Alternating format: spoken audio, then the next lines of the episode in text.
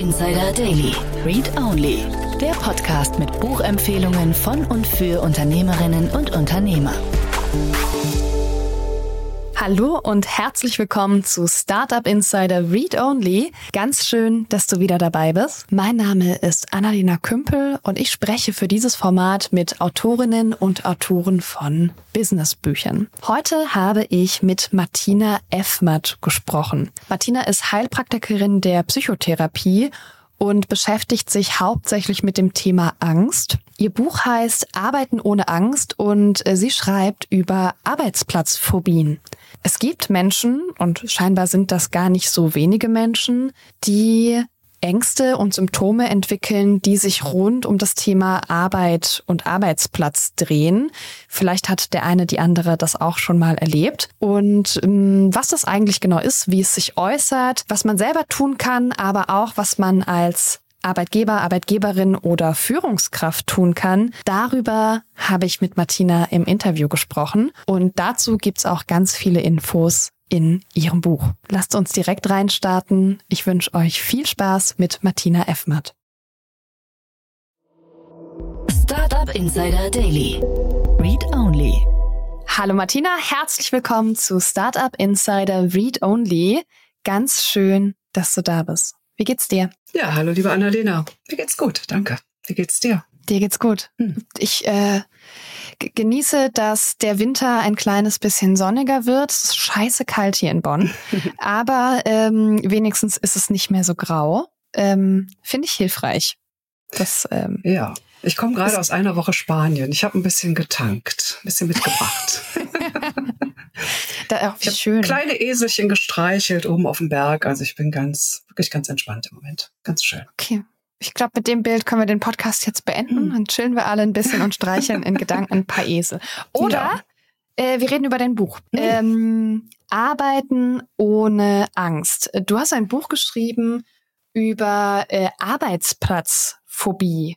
Und ich muss sagen, ich habe vorher noch nie davon gehört.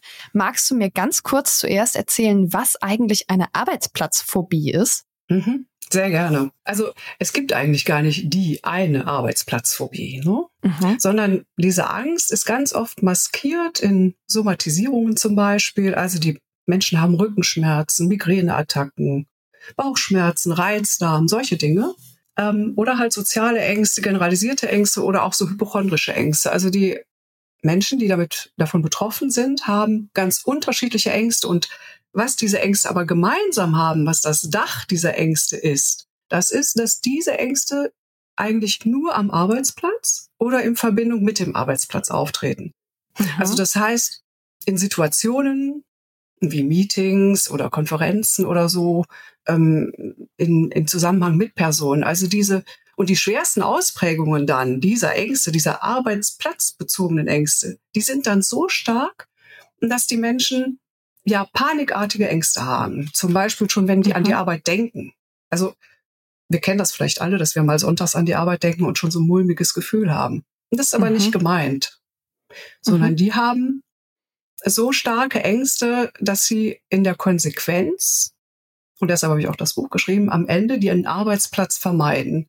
Also, dass sie sich krank schreiben lassen, weil sie sich wirklich krank fühlen, weil sie mhm. auch wirklich krank sind von der Angst und ähm, das führt dann halt von der Vermeidung bis hin zur Arbeitsunfähigkeit, bis zur Langzeitarbeitsunfähigkeit und nachher halt im schlimmsten Fall äh, zum Arbeitsplatzverlust oder sogar zur Frühberentung. Mhm. Ja. Und und ist die Arbeitsplatzphobie eine anerkannte Phobie? Also es gibt ja diesen lustigen Katalog ähm, psychischer Krankheiten und Störungen. Mhm. Ähm, oder kann man das irgendwie summieren unter sowas wie Angststörung, Anpassungsstörung und so weiter? Also dieser Katalog, von dem du gesprochen hast, der umfasst ja tatsächlich 650 Phobien allein. Und da ist die Arbeitsplatzphobie tatsächlich auch okay. mit aufgeführt. Also gibt's schon, ja. Mhm. Ähm, aber dahinter Ne, da verstecken sich halt häufig ganz andere Ängste. Also es ist wirklich mehr so ein, so ein Oberbegriff. Ne? Mhm. Heißt auch eigentlich Ergophobie. Also wenn wir jetzt mal ganz klug scheißen wollen. Ergophobie? Mhm. Weil diesen Begriff Arbeitsplatzphobie, den haben wir eigentlich der Charité zu verdanken. Den hat dort eine Mitarbeiterin, die Beate Muschalla heißt sie, glaube ich, äh, die hat den entwickelt und auch ins Leben gerufen. Und ich finde mhm. den so, so treffend. Und mittlerweile ja viele, viele andere auch. Also von daher, der ist in Wikipedia eingezogen, mhm. die Arbeitsplatzphobie, ja. Und ja, auch in dieser ICD-10 und was du eben angesprochen hast, diese ja. Kataloge und so. Genau. Es beschreibt halt ganz gut, was es eigentlich ist. Ne? Wenn du es jetzt einmal erklärt hast, dann ergibt ja der Begriff relativ viel Sinn. Mhm. Wir gehen äh, gleich tiefer darauf ein, weil der ganze Podcast sich damit beschäftigen wird, denn dein ganzes Buch beschäftigt sich damit. Aber vielleicht erzählst du uns zuerst ein bisschen was über dich. Warum kannst du denn über Arbeitsplatzphobien schreiben? Hm. Also erstmal ist Angst mein Thema grundsätzlich. Mhm. Und Angst ist auch deshalb mein Thema, weil ich glaube halt, dass Angst immer noch nicht so in der Mitte der Gesellschaft angekommen ist. Und mhm. deshalb lohnt es sich darüber zu sprechen und das öffentlich zu machen. Und Arbeitsplatzphobie deshalb, allein, so allein in Deutschland sind mehrere Millionen Mitarbeiter und Führungskräfte davon betroffen. Mhm. Und ähm, ja, mir geht's halt drum, dieses Thema aus dieser, was immer noch für die Betroffenen halt auch mit Scham besetzt ist, weil wer gibt schon mhm. gerne zu, dass er Angst hat, ne? das dort rauszuholen. Ne? Aus diesem, aus dieser Ecke. Und deshalb ja. spreche ich drüber und deshalb freue ich mich über die Einladung, schreibe ein Buch drüber. Mhm. Ähm, und ich selber war halt, du hast gerade eine ganz andere Frage gestellt, du hast gefragt, warum, ne? Oder was mhm. mich befähigt. Also äh, mhm. ich war selber ganz lange in führenden Positionen in Unternehmen. Ich war im Management von großen äh, Unternehmen und habe, ähm, also zum Schluss war ich Geschäftsführer von einem Joint Venture zwischen Bertelsmann und Vodafone. Ich habe viele mhm. Mitarbeiter geführt und habe eigentlich aus eigener Erfahrung und auch aus der Beobachtung von Mitarbeitern halt gemerkt, dass Ängste häufig hinter vielen Dingen dahinter stecken und im Grunde genommen die Menschen nicht in die Performance kommen, in die sie eigentlich kommen möchten. Mhm. Und jetzt arbeite ich seit zwölf Jahren als Coach und als Therapeutin, praktisch ja. an der Schnittstelle zwischen hm, ja, Management und Prävention, wenn man das so sagen kann. Und da ist halt die Behandlung von Ängsten mein zentrales Thema. Mhm. Und häufig kommen halt die Menschen aber eher zu mir in die Praxis nicht, weil die sagen, hey, ich habe eine Arbeitsplatzphobie. Ja, das hätte ich dich jetzt gerade mal gefragt. Kommt jemand und sagt, Entschuldigung, ich glaube, ich habe eine Arbeitsplatzphobie, können wir da was machen? Gibt es dagegen Aspirin? Ja, gibt es schon. Also nein, es gibt schon Menschen, die damit kommen, aber meisten, mhm. die meisten Menschen, die kommen, kommen wirklich und sagen, also ich habe ähm, ein Reizdarmsyndrom und eigentlich hm, körperlich ist alles in Ordnung, ich habe keine Nahrungsunverträglichkeit, aber ich weiß auch nicht, was das ist. Also mein Arzt hat gesagt, ich soll mal psychosomatisch gucken. So. Mit mhm. solchen oder mit Migräne oder mir ist ständig schlecht oder halt auch mit Mobbing-Themen. Also mhm. solche Sachen, wo man dann schon eher sagen könnte, das hätte was, könnte was mit einer Angst zu tun haben. Und ganz häufig halt wegen Panikattacken. Mhm. Die Menschen haben Panikattacken, ähm, ein bisschen, dass sie ins Krankenhaus kommen und irgendwann, wenn der Krankenwagen zweites Mal oder drittes Mal jemanden abgeholt hat aus dem Job, dann sagt jemand, der Arzt demjenigen vielleicht, also es könnte psychosomatisch sein, weil ihr Herz ist echt gesund. Ja. Ich glaube, dafür müssen wir einmal kurz erklären, wie mhm. genau sich so eine Panikattacke auswirkt. Das ist nämlich wirklich, wirklich, wirklich schlimm. Also ich habe selber schon damit zu tun gehabt. Äh, mhm. Ich habe jetzt seit, seit ungefähr einem Jahr ganz regelmäßig Panikattacken gehabt und man hat, also der, du bist in einer Situation, in der du überzeugt davon bist, dass dein Körper aufhört zu funktionieren. Ich weiß, es gibt Leute, die haben ganz doll Herzrasen. Ich habe immer heftige Luftnot. Das heißt, ich mhm. habe den Eindruck, ich kann meine Atmung nicht mehr steuern. Ich krieg einfach keine Luft Kein. mehr. Und mhm. ähm, es ist ganz schwer, also man, das Zeitgefühl verschwimmt, man weiß nicht mehr, wann es aufhört. Die meisten Panikattacken sind tatsächlich relativ kurz, habe ich gelernt. Sie fühlen sich aber unglaublich lang an. Also ich würde schwören, das hat jetzt 20 Minuten gedauert und mein Freund sagt, es war so innerhalb von zweieinhalb Minuten vorbei. Na, aber man, mhm. man ist einfach in einer Situation, in der der Körper in diesen Überlebensmodus schaltet und ähm, ich brauche danach in der Regel zwei Tage, um mich zu erholen, weil das unfassbar stressig ist.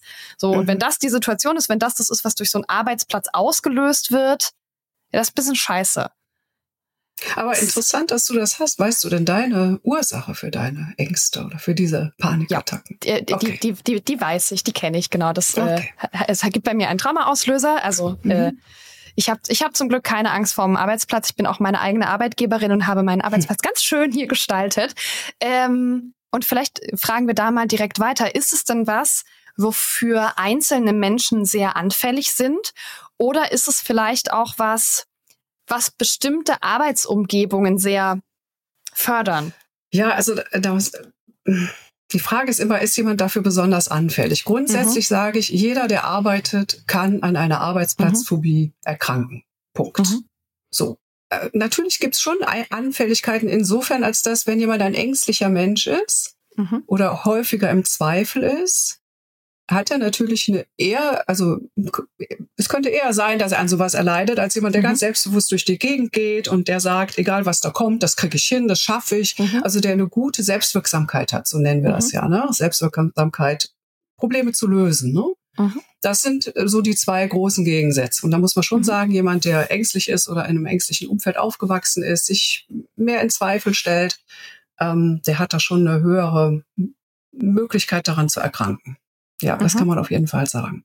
Jetzt hast du die zweite Frage war nach dem Umfeld, ne? Ja, genau. Jetzt müssen wir ja sehen, heute es verändern sich die Arbeits das Arbeitsumfeld, ne? Ähm, die Arbeitsinhalte ändern sich, Digitalisierung, ähm, es ist mehr Stress, es ist extrem leistungsbezogen, ähm, es gibt strukturelle Veränderungen in Unternehmen und all diese Sachen, Outsourcing, Change Management, ähm, neue Bezahlmodelle, Boni-Modelle, all das sorgt für Veränderungen, die immer oder häufig halt ja möglicherweise Ängste auslösen. Ne? Mhm. Also Menschen, die ähm, neuen, neuen Vorgesetzten bekommen, die durch eine Umstrukturierung in einer anderen Abteilung landen, wo möglicherweise äh, Positionen auch doppelt besetzt werden, ne? wo sich die Unternehmensphilosophie vielleicht verändert, dadurch, dass Unternehmen zusammengewachsen sind. All das sorgt halt mh, mm, bei Menschen häufig zu gefühlten Schwierigkeiten, zu Ungerechtigkeiten, vielleicht zu Hilflosigkeiten, zu mhm. Ärger mhm. und halt auch dann am Ende zu Vermeidungsverhalten. Ne? Also das ist so der Anfang, ne? dass man so Dinge vermeidet. Also werden Meetings mhm. vermieden, dann wird vermieden, sich mit Kollegen zu treffen, zum, Mittag, zum Mittagessen zu gehen oder so. Mhm. Und das ist so der Anfang von so einem Kreislauf möglicherweise. Ne? Ich meine, es gibt die großen Themen Stress, Druck, Überforderung bis mhm. hin zu Burnout. Hängt das zusammen? Also ist ein sehr stressiges Arbeitsumfeld ähm, ein Umfeld, das eher zu einer Arbeitsplatzphobie führt? Das denke ich schon. Mhm. Es braucht einfach eine höhere Resilienz, ne, wenn man ein mhm. stressiges mhm. Umfeld ist. Der eine nimmt das als Herausforderung an, den Stress, ja, den mhm. spornt das an. Aber viele, viele finden es als ja, als sehr unangenehm, ne? Mhm. Ja, ja, ja. Hast du ähm, irgendwelche, also keine Ahnung, Geschichten von, von Leuten, mit denen du arbeitest oder Daten darüber, ähm, ob es eine Art von Arbeitsumfeld gibt, die ähm, besonders, besonders gut ist für Menschen, also wo Arbeitsplatzphobien besonders selten sind? Also das habe ich aus meinem, mhm. aus meiner Erfahrung noch nicht rausmachen können, okay. noch nicht ausmachen können. Ich glaube, dass Menschen, die sehr selbst ähm, bestimmt arbeiten können, äh, da weniger Probleme mit haben, als halt in Hierarchien eingebunden zu sein, ähm, in großen Organisationen. Das ist mhm. bestimmt eine besondere Herausforderung. Ja. Mhm. Okay. Und jetzt ist ja immer die Frage, du hast ja vorhin auch schon mal gesagt, so ein bisschen ein mulmiges Gefühl, das hat man vielleicht auch einfach mal. Na, ähm, das ist sogar ganz auch. gut. Ja. ja. Also äh, so eine bestimmte Anspannung vor einer Präsentation, die ist auch gesund, weil die sorgt dafür, dass wir mehr Adrenalin im Körper haben, dass wir aufmerksamer sind. Also das ist alles okay. Mhm. Nur ein mulmiges Gefühl, darüber sprechen wir nicht. Ne? Wenn wir genau, aber wo ist denn die Grenze? Also ab wo weiß ich, vielleicht sollte ich mir das mal genauer angucken. Mhm. Also bestimmt ist der Übergang so schleichend und das mhm. macht halt so eine klare Grenze, die du gerne hättest, die macht es dadurch schwierig. Ne? Ähm, deshalb ist es nicht so ganz eindeutig zu sagen, mhm. wo hört die normale Angst auf und wo mhm. sollte man sich vielleicht sogar therapeutische Hilfe nehmen. Ne? Mhm. Aber immer dann, wenn man, also, also es gibt schon so ein paar Kerneckpunkte, nämlich zum Beispiel, wenn man über einen längeren Zeitraum sich, ich sag mal, mehr als die Hälfte vom Tag Gedanken darüber macht, ja, sich mhm. in irgendeiner Form mit dem Arbeitsplatz beschäftigt, also schon den ganzen Sonntag vorher, bevor der Montag mhm. losgeht, ja äh, dann sollte man sich da Gedanken drüber machen. Oder mhm. wenn die Angst häufiger auftritt oder länger anhält. Nun natürlich immer dann, wenn man das normale Leben, wenn es eingeschränkt wird. Also wenn ich ähm, normale Gewohnheiten nicht mehr ausführe. Also wenn ich zu einem Meeting mh, hm, lieber meinen Kollegen schicke und den ähm, gut ähm, vorbereite, dass er das Meeting machen kann, als mhm. selber hinzugehen. Ja, wenn ich solche Vermeidungsverhalten merke oder wenn ich bestimmte äh, Termine aufschiebe, den Termin mit dem Chef immer wieder und wieder aufschiebe, ja, mhm. dann sollte ich mir überlegen, was könnte dahinter stecken. Und natürlich, wenn ich Ängste bekämpfe, bekämpfe in Anführungszeichen, ihr könnt mich ja jetzt gar nicht sehen, merke ich gerade beim Podcast, muss man ja das mehr erklären. Also bekämpfe in Form von, mhm. ähm, von, von Alkohol oder Drogen oder Beruhigungsmitteln. Also dann ist Alarmstufe rot, ja, wenn ich sowas merke. Dass ich den Wein abends brauche, um so wieder runterzukommen. Ja, das ist ein mhm. gefährlicher, gefährlicher Punkt, ja. Das ist ja ganz spannend, weil wir sind ja das Land des Feierabendbiers.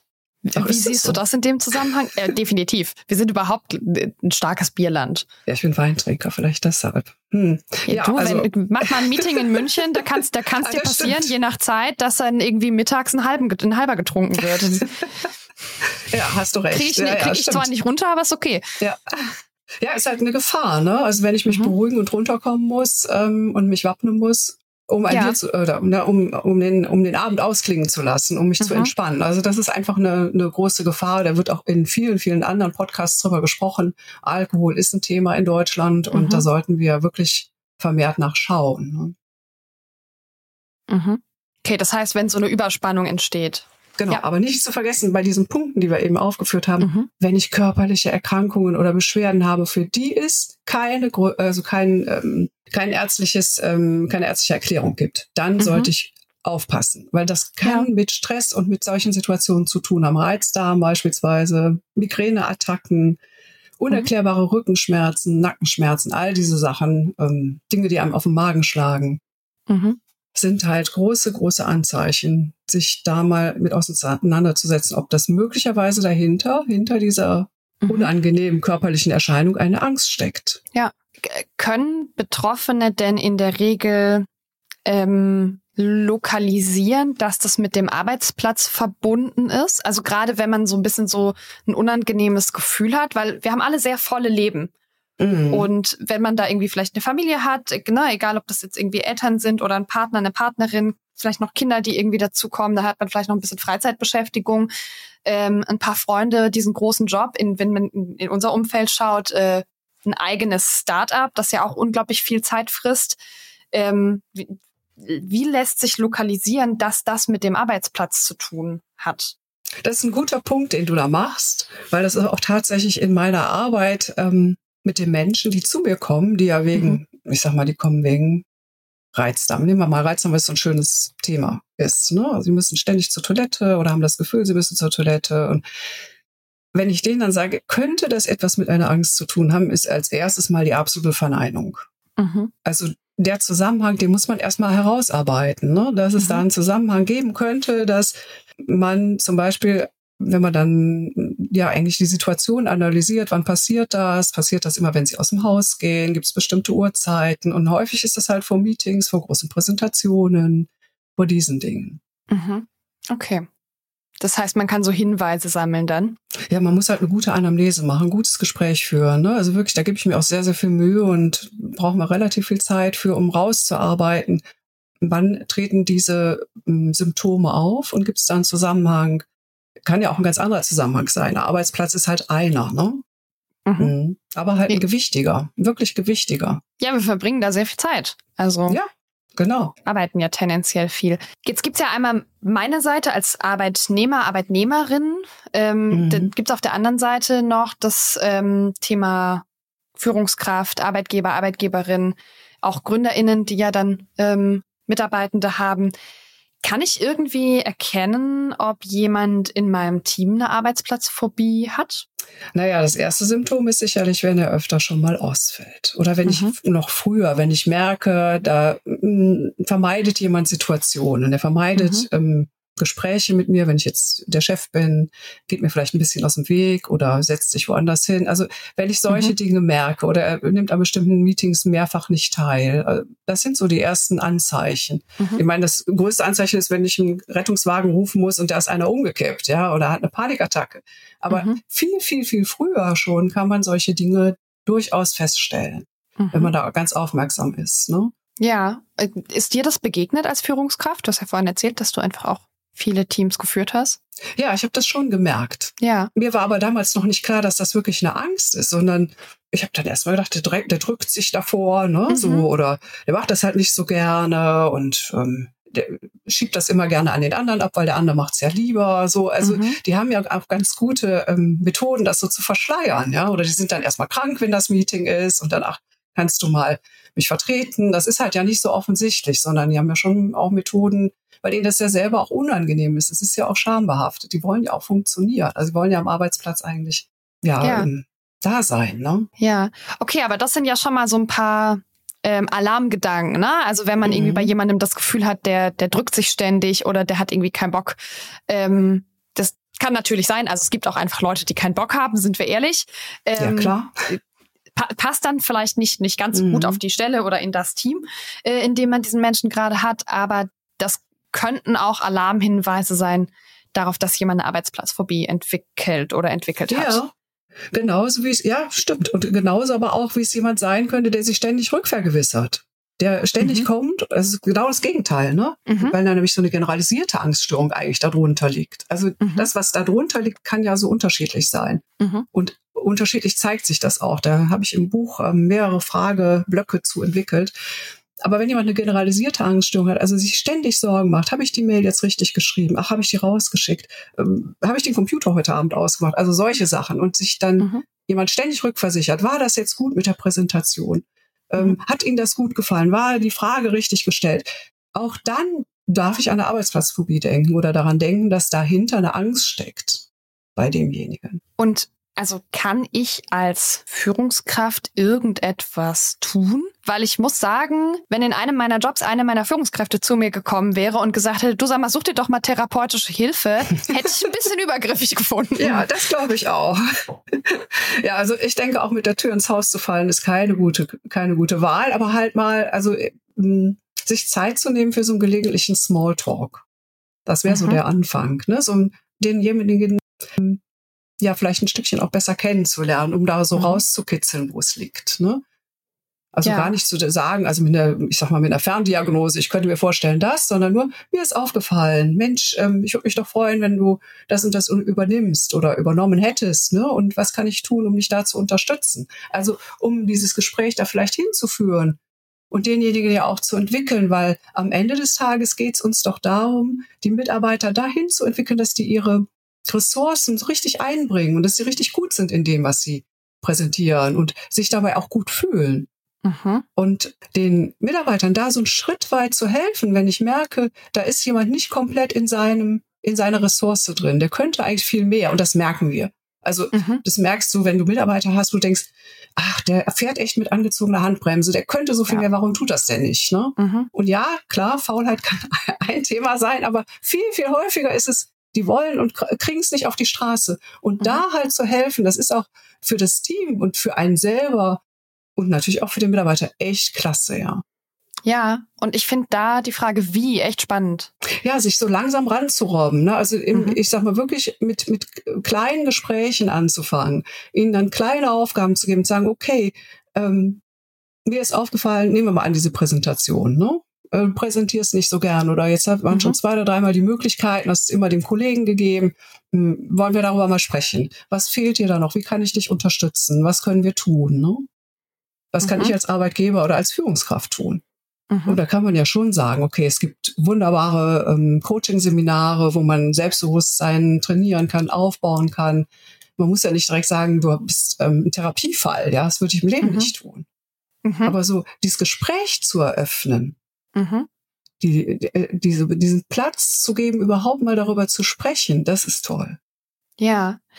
Wissen die Menschen denn, was sie brauchen? Also, wenn man jemanden fragt, was brauchst du denn, was kann ich denn als Führungskraft tun? Das setzt ja voraus, mhm. dass ich jemanden habe, der sich seiner Situation bewusst ist mhm. und die auch versteht. Und gerade wenn wir über, über verschiedene Angststörungen reden, mhm. ist ja ganz oft das Problem mit der Angst und der Angststörung, dass die Betroffenen eben gar keine Tools haben und überhaupt nicht wissen, wie sie mit dieser Angst umgehen können, die sie in dem Moment so überfordert. Mhm. So, also das heißt, wenn ich diese Frage stelle, dann brauche ich brauche ja ein unglaublich mündiges Gegenüber dafür. Ne? Das ist ja super also ich stelle mir ja. das als ganz schwierige Situation vor und auch eine unglaublich zeitintensive Situation, sowohl für Führungskraft als auch für den Angestellten, die Angestellte. Das kann sein. Mhm. Ähm, ich glaube, wichtig ist es für Führungskräfte überhaupt erstmal einen ähm, Blick dafür zu entwickeln, könnte das in meinem Abteilung überhaupt ein Thema sein? Mhm. Also besteht überhaupt die Möglichkeit, dass es sich um eine solche Störung handelt mhm. und sich dann da langsam ranzurobben. Und es kann sein, dass der Mitarbeiter das weiß, aber es kann halt auch sein, dass er, wie du auch schon gesagt hast, überhaupt keine mhm. Idee hat, dass das eine Angst ist, ja. Mhm. Und er sagt dann vielleicht, nee, ist mir einfach zu stressig. Genau. Das ist ganz häufig. Ne? Also das ist mir einfach zu stressig. Und dann genau. zu fragen, okay, aber aus welchem Grund ist denn der Stress? Was macht dir mhm. denn Stress? Und wenn man dahinter guckt, ist häufig eine Versagensangst. Ne? Also ich habe Stress, weil ich eigentlich Angst habe zu versagen. Und dann mal zu sagen, okay, was können wir denn tun, um diesen Stress zu mindern? Also sich da wirklich so lang zu robben. Ja, was, was, wie kann ich dich unterstützen? Mit Tools, mit Trainings, mit ähm, Achtsamkeitsübungen, mit ähm, keine Ahnung, was man alles als Arbeitgeber anbieten kann. Die Bandbreite mhm. ist ja riesig, ja, mhm. ähm, um die Menschen mehr zu entstressen. Ja. Und ihnen okay. die Möglichkeit der Entspannung zu geben. Ne?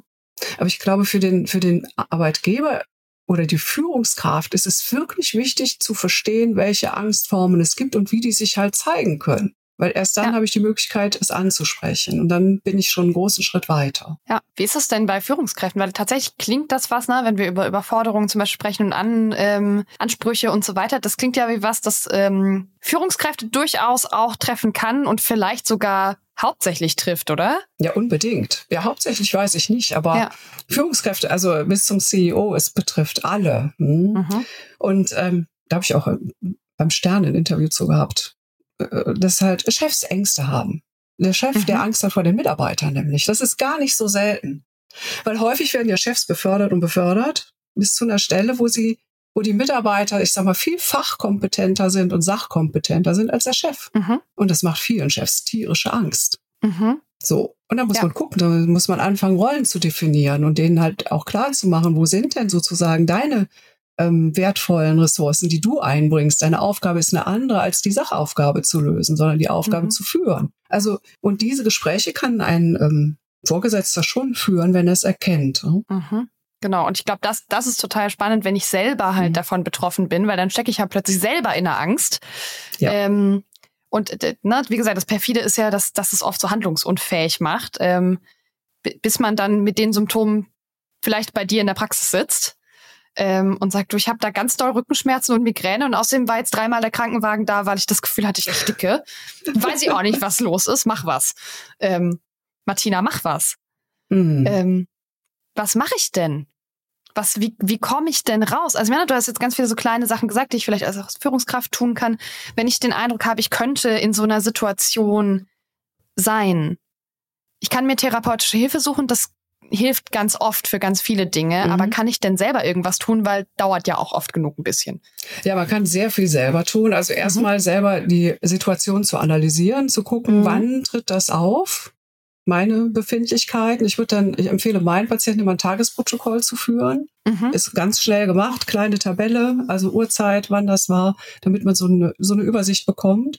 Und dann geht es natürlich auch darum, so Selbstbewusstsein aufzubauen, Selbstvertrauen, zu lernen, Nein zu sagen, gilt es für viele. Also man muss halt erstmal schauen, welche Art von Angst das ist. Deshalb ist es ein bisschen schwierig, das jetzt so ganz zu generalisieren. Aber so vom mhm. Grundsatz her arbeite ich immer in so einem, in so einem Fünf-Schritte-Modell und das mhm. ähm, beinhaltet halt diese, diese einzelnen Schritte. Ne? Also dieses Nein sagen. Ich habe ein Workout entwickelt, Nein zu sagen, Nein sagen zu lernen, weil viele, viele Menschen, die in diesen Ängsten sind, können halt auch nicht Nein sagen. Ne? Ich glaube, die meisten Menschen können nicht Nein sagen. Tatsächlich. Ja, Nein also, sagen ist unglaublich schwierig. Du hast schon mal erlebt, äh, guck, guck dir mal an, wie Leute durch die Fußgängerzone laufen, wenn da so, weiß ich nicht, die ähm, Vertriebler von Greenpeace stehen oder so.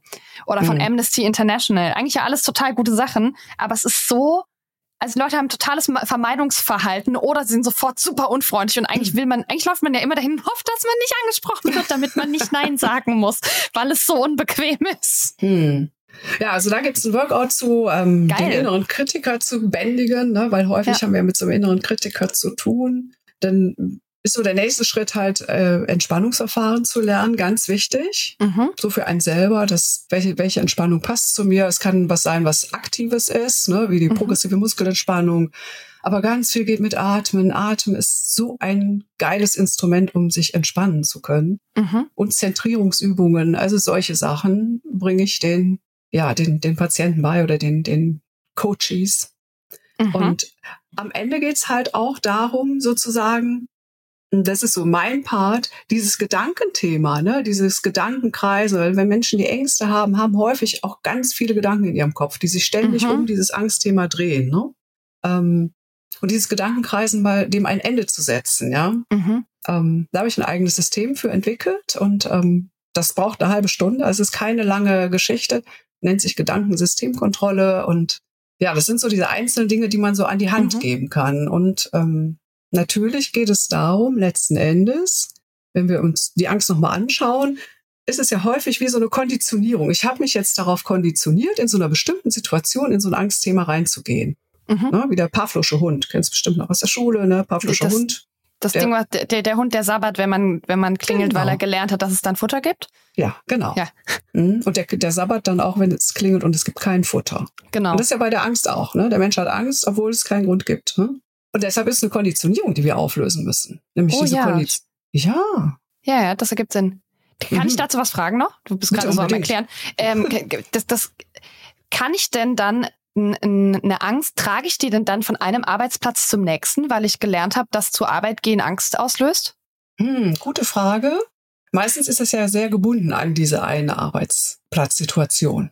Ja. Und wenn man den Arbeitsplatz wechselt, sollte man darauf achten, dass mhm. man das, was einen da so sehr belastet hat, ähm, ja entweder überarbeitet hat, mhm. wie zum Beispiel Ängste bei Präsentationen, das kann man ja bearbeiten, Mhm. Ähm, oder sich halt einen Job suchen, wo man dieses Thema nicht mehr, ja, weil der Job einfach nicht gepasst hat. Ne? Also wenn ich mhm. eigentlich ein, ein, strukturierter, analytischer Mensch bin und gern mich in der Buchhaltung wohlfühle, ja, dann muss ich nicht in Vertrieb gehen. Da fühle ich mich im Vertrieb ständig überfordert vielleicht. Von meinem Typ her. Mhm. Ja. Gut, und manchmal sind es ja auch Menschen, denen man ausweichen muss. Also Manchmal toxische also Kolleginnen und Kollegen, un, toxische, ungesunde Führungskräfte gibt's ja durchaus auch. Ähm, ja. ne? Du hast vorhin schon mal irgendwann von Mobbing am Arbeitsplatz mhm. gesprochen.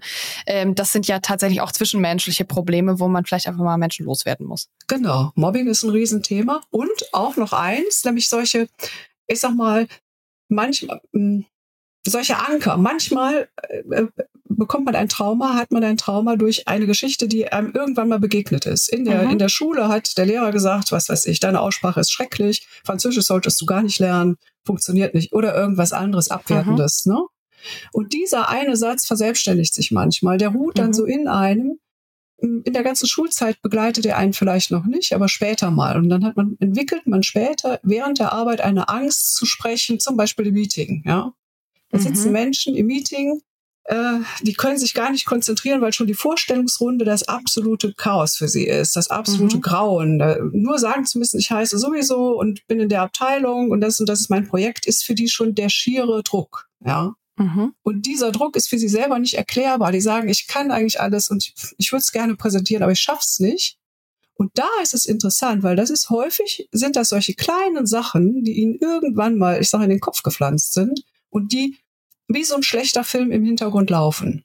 Und das ist schon interessant, weil da kann man ganz viel arbeiten mit Selbsthypnose, diese Themen zu bearbeiten, ähm, um zu konditionieren. Na, wir sprachen vorhin von Konditionierung. Mhm. Da ist eine Konditionierung, die da unglücklich läuft und die kann man relativ simpel und relativ einfach auch selbstständig gut behandeln und wegbekommen. Okay. Hm. Und sagst du tatsächlich, man kann ganz viel davon alleine schaffen und alleine tun oder ist eigentlich sinnvoller, sich dabei Unterstützung zu holen von einem Coach, ähm, ne, tatsächlich ne, PsychotherapeutInnen oder jemandem, der ne, Heilpraktiker, Heilpraktikerin für Psychotherapie heißt es, glaube ich, ist. Also das sind ja die, die Ranges, mhm. wo man da hingehen mhm. kann. Ähm, alleine oder lieber mit Hilfe?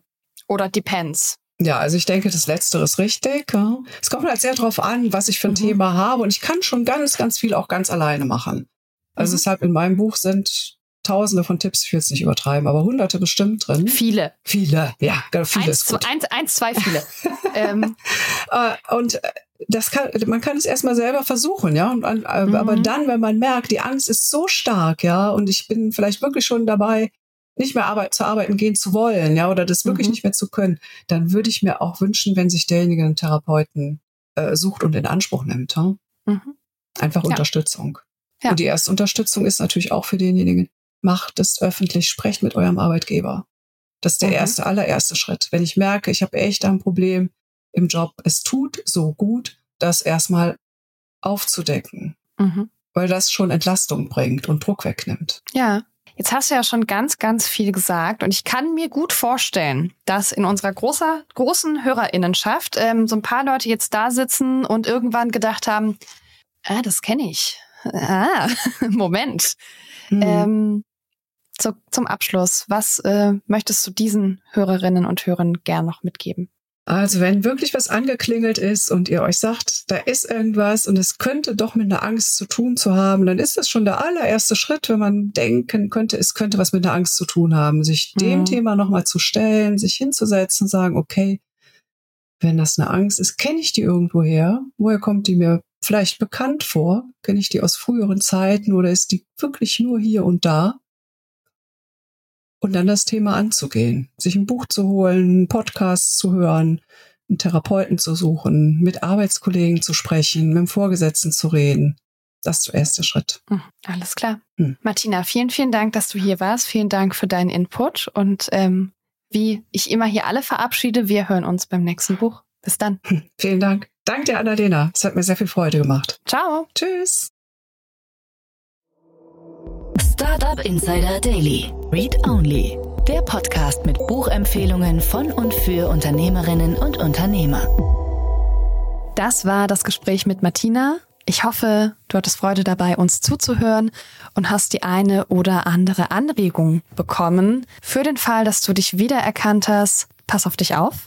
Und wir hören uns nächste Woche Sonntag zur nächsten Folge Startup Insider Read Only. Hab bis dahin eine ganz, ganz schöne Woche. Danke dir. Ciao.